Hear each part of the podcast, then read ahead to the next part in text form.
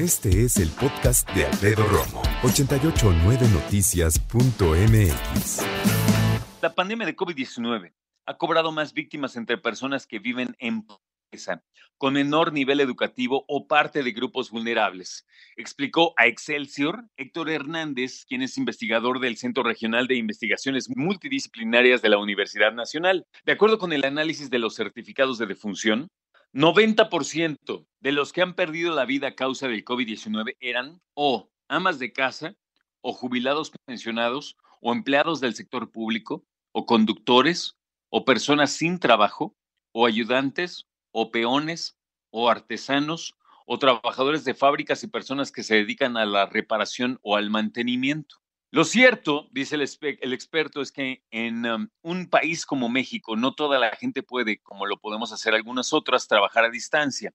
Las personas con estas características siempre tuvieron o tienen aún esta difícil disyuntiva de decidir entre quedarse en casa para preservar la salud y la de los demás y, por otro lado, conservar sus empleos o buscar los recursos necesarios para la manutención de sus familias.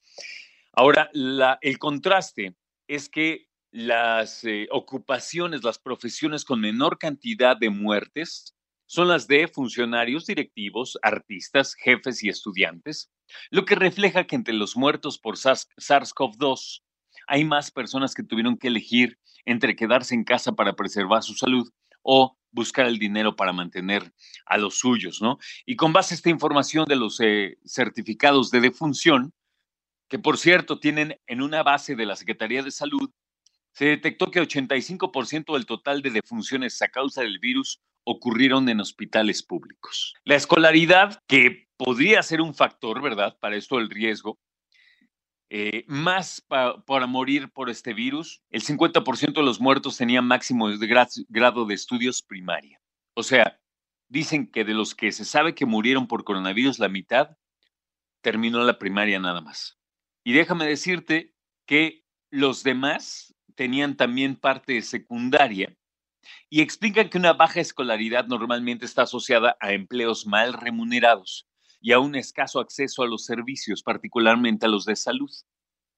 Además, Ilse Ruiz, quien es profesor en monitoreo de la Escuela Nacional de Estudios Superiores de la Unidad Mérida y parte de este equipo del mapa de coronavirus de la UNAM, dijo que a nivel nacional la hipertensión, la diabetes y la obesidad han sido los principales comorbilidades asociadas a los fallecimientos por coronavirus.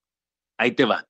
Las personas que ya tenían una enfermedad cuando enfermaron de coronavirus tenían generalmente o hipertensión o diabetes u obesidad. Cuatro de cada diez personas que fallecieron padecían hipertensión.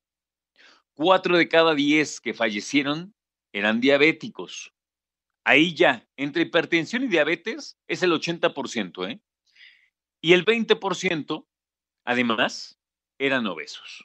Estamos hablando no de todos los casos, sino de aquellos casos que tenían una enfermedad aparte del coronavirus. Y sabemos que si una persona, vamos a llamarla entre comillas, sana, se contagia de coronavirus, puede morir si no se le atiende a tiempo pero si se le atiende a tiempo, se le detecta y se le trata, sobrevivirá generalmente, generalmente. Ahora, hay otros que llegan y dicen, oigan, se le detectó coronavirus, ¿qué más tiene? No, pues hipertensión. No, eh, tiene diabetes. No, presenta obesidad. Ahí, de ese 100%, 40% tenían hipertensión, 40% tenían obesidad y 20% eran obesos.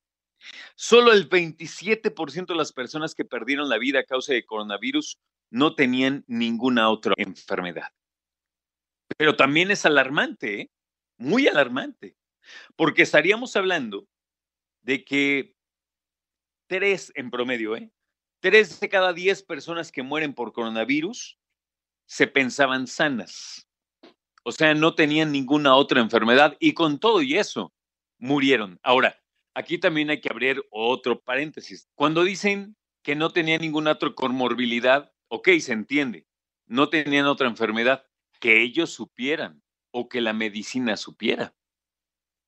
Habría que ver qué edad tenían, habría que ver qué, en qué condiciones vivían, cómo se alimentaban, aunque no estuvieran obesos. Entonces, creo que son temas, y a mí por eso la verdad me gusta tanto la estadística, porque la estadística pretende dar respuestas y cuando te da respuestas, a mí me salen más preguntas. Por eso me encanta la estadística. Puntos a recordar de esto. Uno, una persona, entre comillas, sana, sí puede morir por coronavirus. Dos, de las personas que no están sanas porque padecen alguna otra enfermedad, los que tienen hipertensión, diabetes u obesidad son los que mayor peligro corren. Con esas tres, ¿eh? Otro punto importante. La gente que ha fallecido por coronavirus generalmente trabajaba en oficios que no podía realizar desde su casa. Y otro punto importante es, la mayoría de las personas que fallecieron eran o jubilados o pensionados, empleados del sector público, conductores, ayudantes, peones, artesanos, trabajadores de fábricas, personas que se dedican a reparación o al mantenimiento. Escucha a Alfredo Romo donde quieras, cuando quieras. El podcast de Alfredo Romo en 889noticias.mx.